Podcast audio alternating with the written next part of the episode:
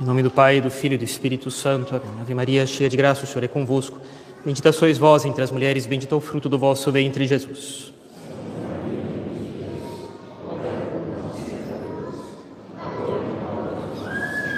Nossa Senhora das Dores.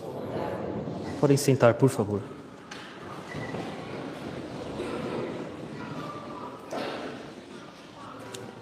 Bem, caríssimos, por ocasião da colocação em pauta da, da, da, da, votação da descriminalização do aborto até um certo tempo de gestação, pensei em fazer algumas, dar algumas palavras a respeito da situação absolutamente selvagem em que nós nos encontramos hoje em dia. Hoje em dia, de maneira geral, a discussão a respeito do pecado é vista como uma coisa medieval mas no sentido mais pejorativo possível. Manifestar-se contra o pecado, dizer que existem ações pecaminosas, de que as pessoas devem vigiar-se para não fazer atos que vão contra a lei de Deus, que esses atos acarretam consequências nessa vida, mas sobretudo na eternidade, de que elas podem acabar condenadas ao inferno se morrerem com um pecado grave.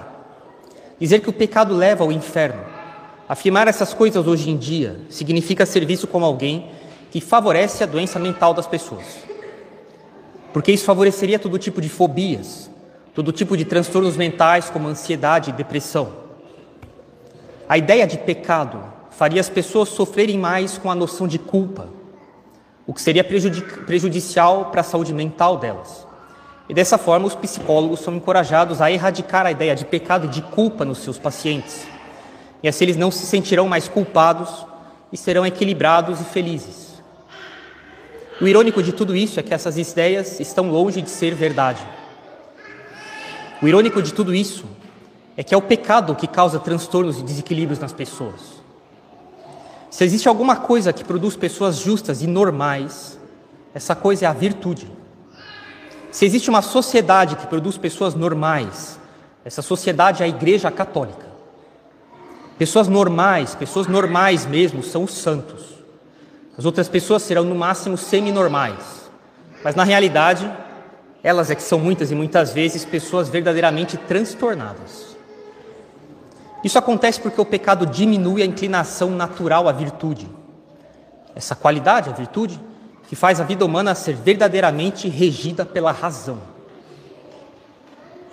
Em cada pecado, nossa inteligência vai sofrendo um processo de perda da inclinação que ela tem à verdade. O resultado disso é aquilo que nós chamamos de ferida da ignorância. Ignorância aqui compreendida não só como pura ausência da verdade, como ausência de leitura, como ausência de conhecimento.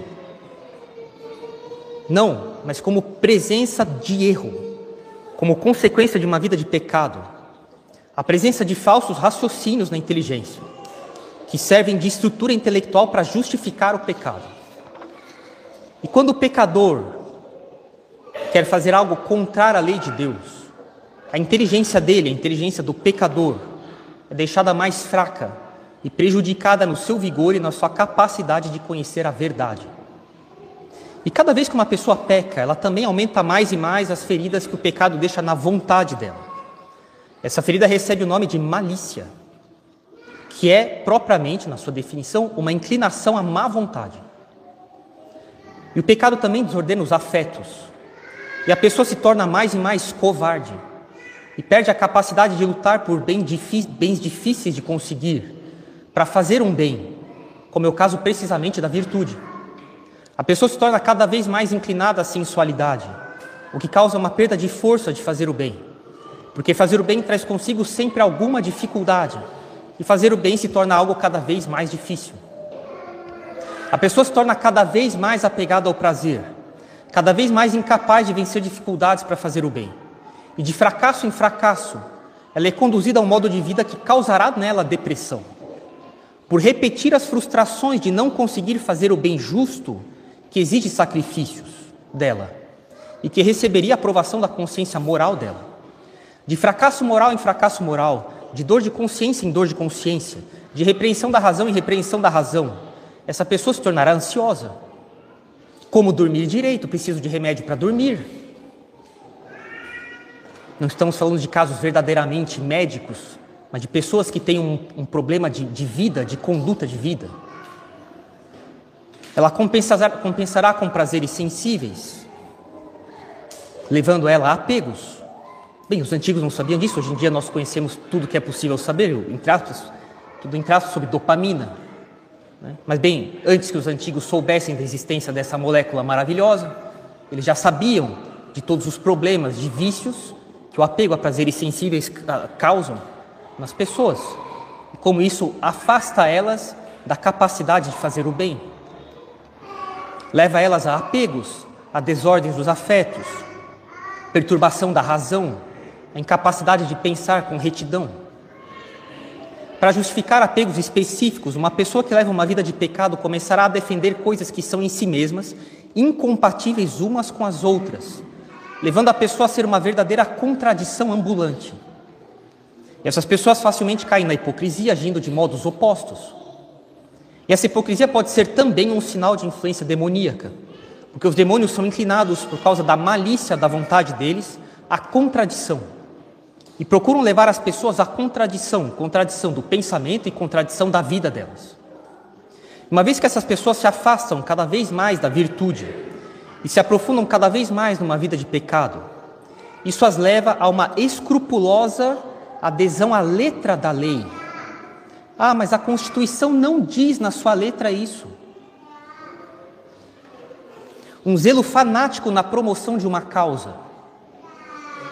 Porque uma vez que a virtude leva a pessoa a agir de modo justo, prudente, moderado, conforme as circunstâncias de cada situação, uma pessoa que leva uma vida de pecado começa a faltar com a razoável prudência e o bom senso ao defender alguma coisa. A cegueira que o pecado causa essa diminuição da capacidade de discernimento da razão, essa falta de visão dos princípios mais básicos da justiça e da razoabilidade no comportamento humano, essa falta de visão dos princípios morais mais básicos e fundamentais que devem reger o comportamento humano, a presença na mesma inteligência da mesma pessoa de princípios incompatíveis entre si a defesa de modos de comportamento incompatíveis e insustentáveis entre si, para justificar apegos e pecados. Tudo isso nos levou aos mais baixos graus de desordem que o mundo já chegou até hoje. As pessoas hoje em dia, do cidadão mais simples aos governantes e magistrados com os cargos mais importantes, cujos atos têm consequências para o bem comum de uma nação inteira por gerações. Todos são atacados, acometidos, tocados de algum modo por uma profunda contradição de princípios e de vida. Nós vivemos hoje numa sociedade que defende as coisas mais contraditórias entre si, mais incompatíveis entre si. Uma sociedade que definitivamente mandou às urtigas a razoabilidade. Nossa sociedade faz isso finalmente por uma só razão: justificar o pecado. Nós vemos hoje, nós nos vemos hoje colocados na situação da mais completa desorientação em que o gênero humano já chegou ao longo da sua história nesse mundo. A desorientação mais profunda e mais extensa que o gênero humano já teve na sua história. As pautas mais contraditórias e insustentáveis entre si são defendidas de modo cego e fanático, alegando para isso a letra da lei, do jeito mais hipócrita possível.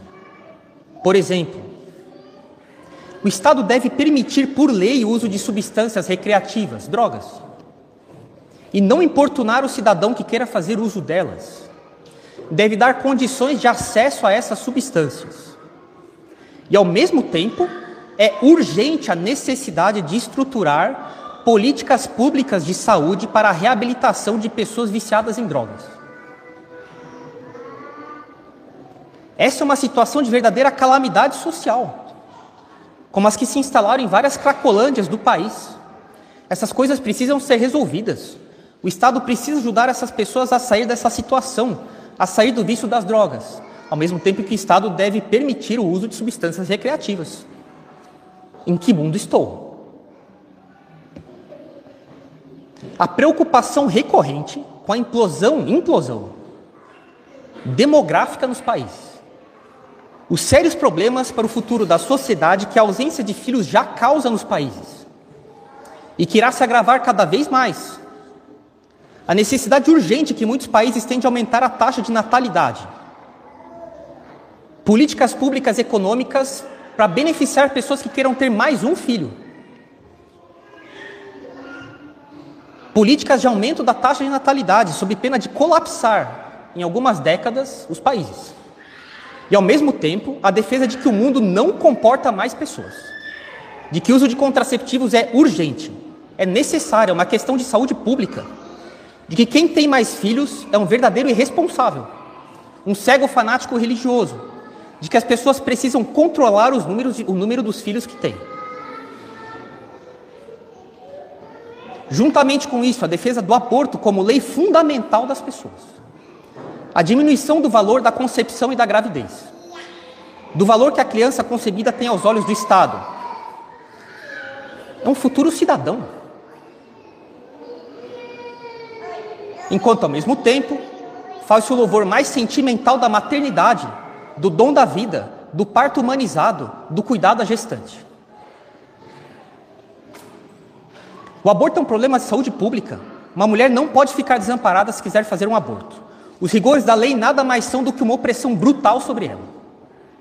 E ao mesmo tempo, o Estado condena apenas extremamente severas quem destruir um ovo de tartaruga ou quem guardar pássaros silvestres em casa sem autorização. Bem, que se regule a posse de animais silvestres, mas assim, estamos diante de duas leis, ou, ou pretensas leis, absolutamente desproporcionais. Pessoas que defendem um aborto porque não conseguem suportar que nasça uma criança que irá sofrer, que será pobre, mas devemos procurar dar oportunidade aos pobres e necessitados. Oportunidade para quem nasceu com defeitos físicos, mas aborto para crianças diagnosticadas com defeitos e anomalias. Todas as religiões devem ser respeitadas, mas não se deve impedir fazer piadas que ridicularizam Deus, Jesus Cristo, Nossa Senhora, o catolicismo. Qual o problema? Redes sociais são um excelente instrumento de união das pessoas, um meio incontornável, mas extremamente perigosas para a saúde mental das pessoas.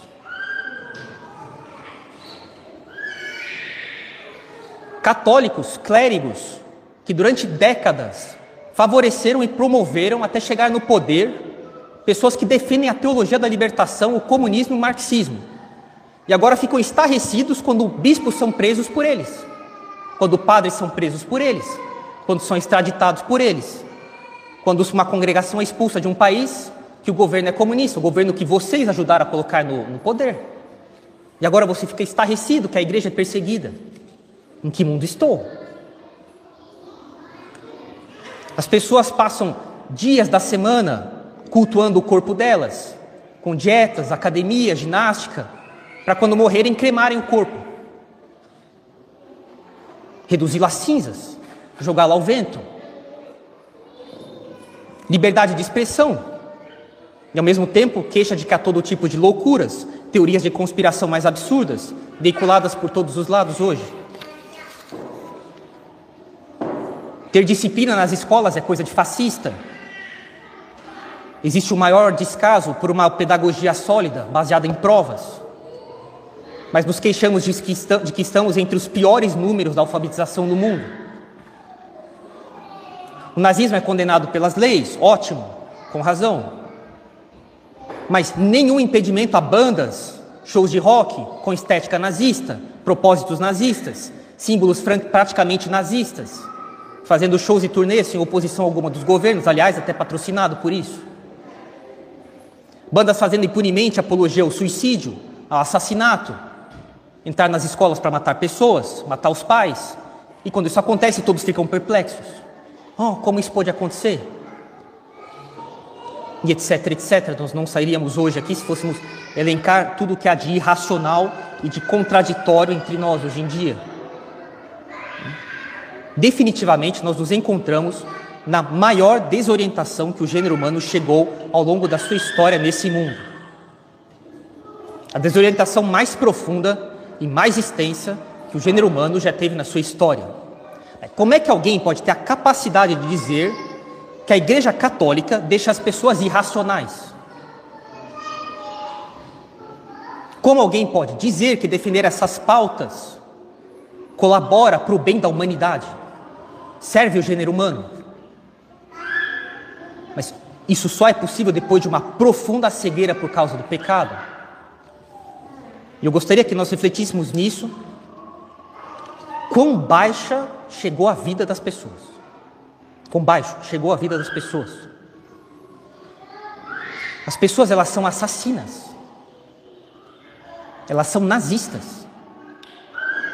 Maquiados de humanidade. E bem, qual é a importância disso? É porque a força de viver mergulhado nesse ambiente da mais completa loucura, da mais completa incoerência, do mais puro fanatismo. Essa é a verdade. Do mais puro fanatismo, das coisas mais incompatíveis entre si. Nós tendemos, de maneira involuntária, a não nos darmos conta da gravidade das consequências do pecado em nós. E bem, qual é a importância disso?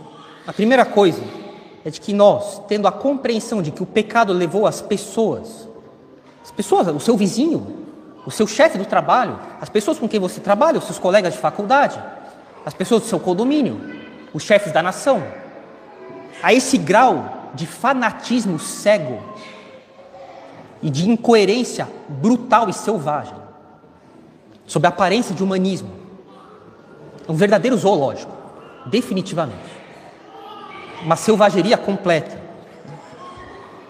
De que nós devemos tomar cuidado para que isso não aconteça, não, não aconteça conosco, porque isso pode acontecer com qualquer um.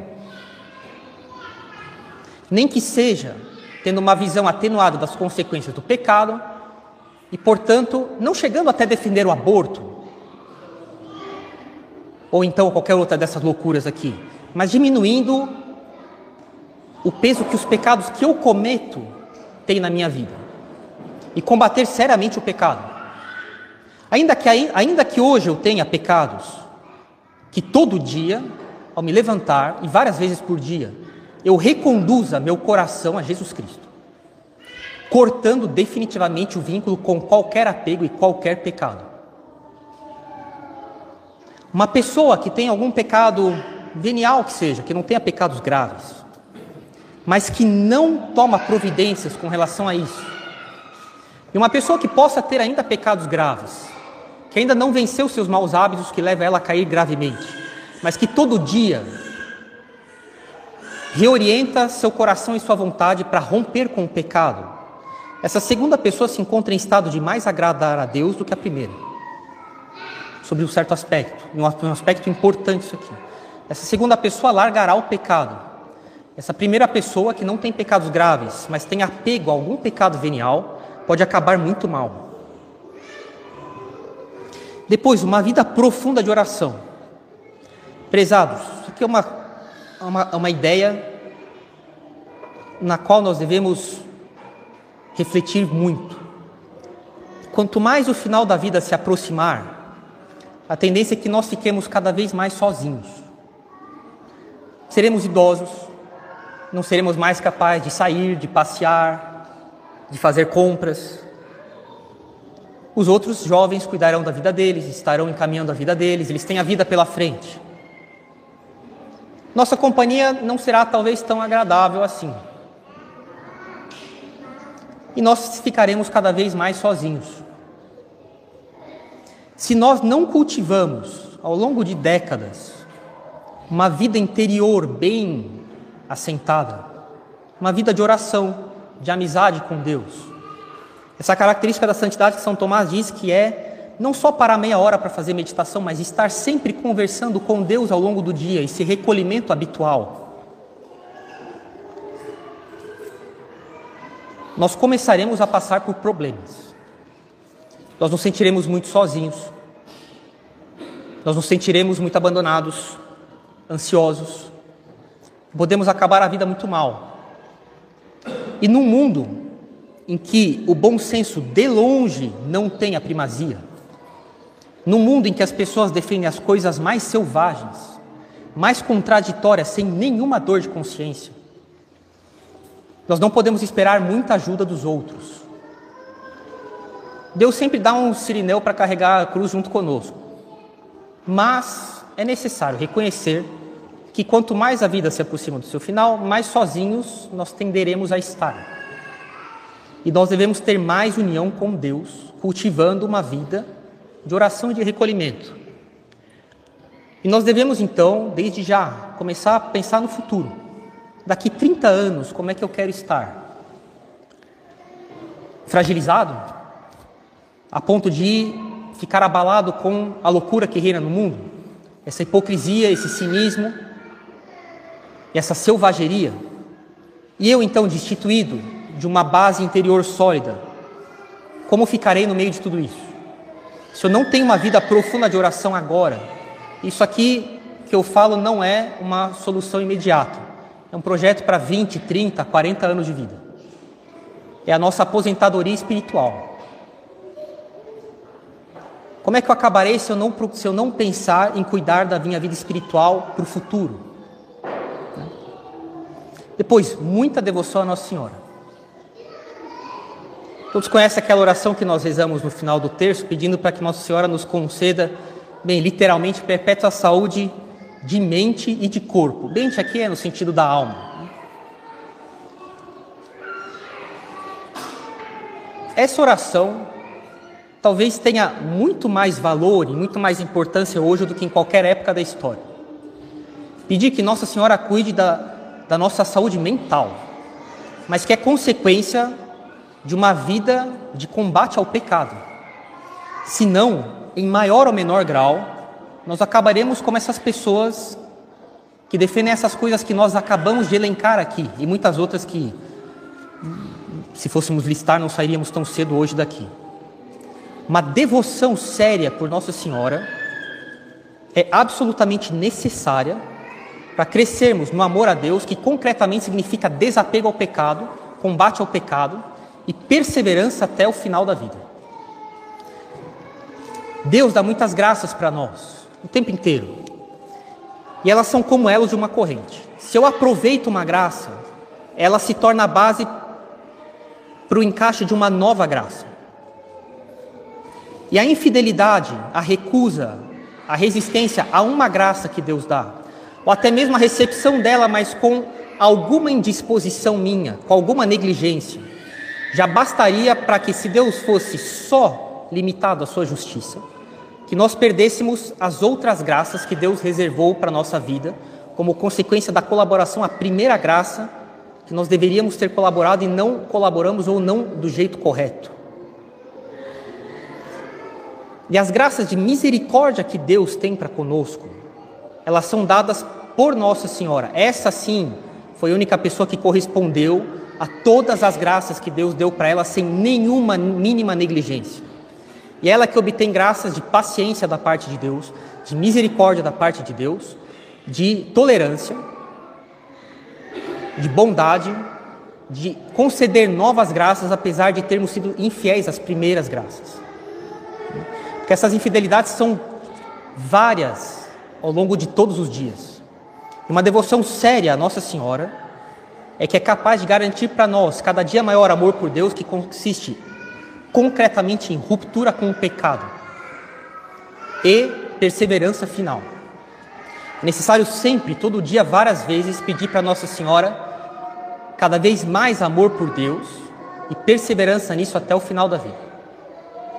E uma vida de reflexão. Quantas pessoas defendem essas coisas absolutamente incompatíveis entre si? Mas mais que isso, que são evidentemente selvagens, por falta de reflexão. No seminário existia uma grande discussão, faz parte dos estudos eclesiásticos, uma das grandes discussões da teologia, que é se alguém é se é possível alguém chegar até o final da vida, ter percorrido toda a vida dela, ateia, não defendendo a existência de Deus, não acreditando na existência de Deus, e que isso, isso seja em boa fé que ela faça isso honestamente. E bem, por uma série de, de, de razões, né? é não. Não. Ah, mas padre, como explicar crianças inocentes que têm leucemia?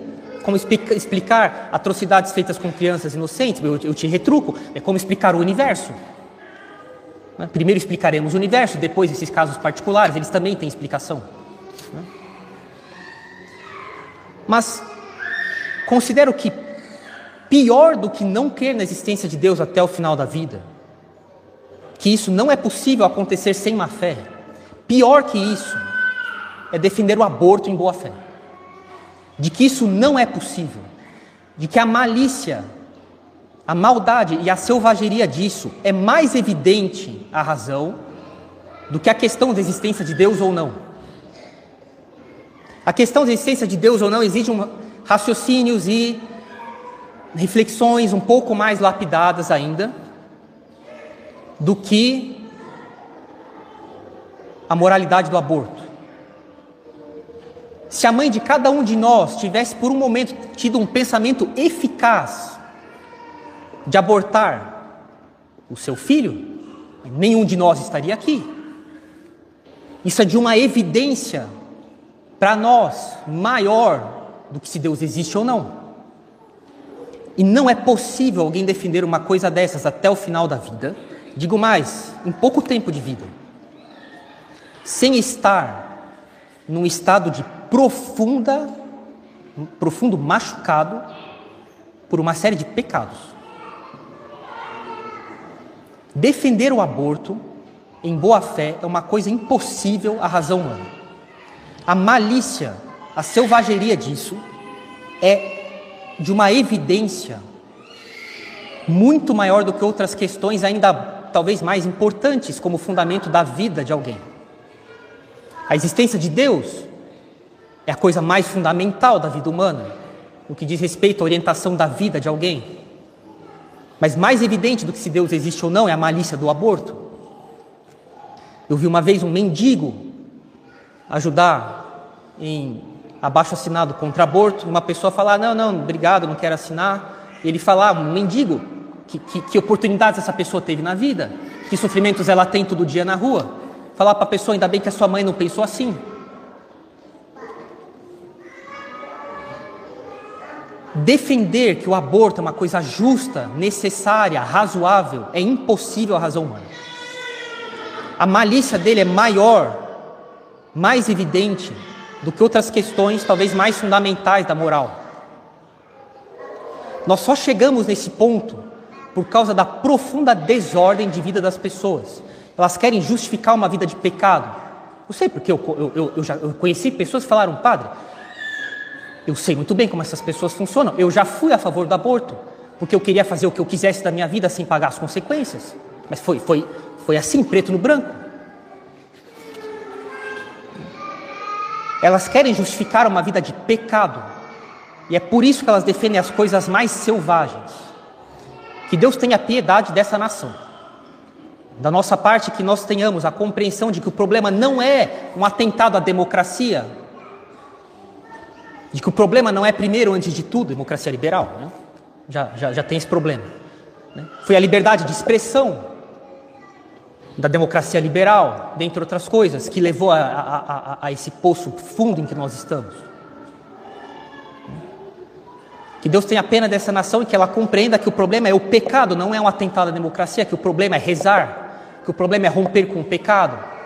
Senão nós teremos uma nação que, que justifica o injustificável para querer levar uma vida de pecado, pouco se importando se Deus existe ou não, pouco se importando as coisas mais contraditórias que elas defendem.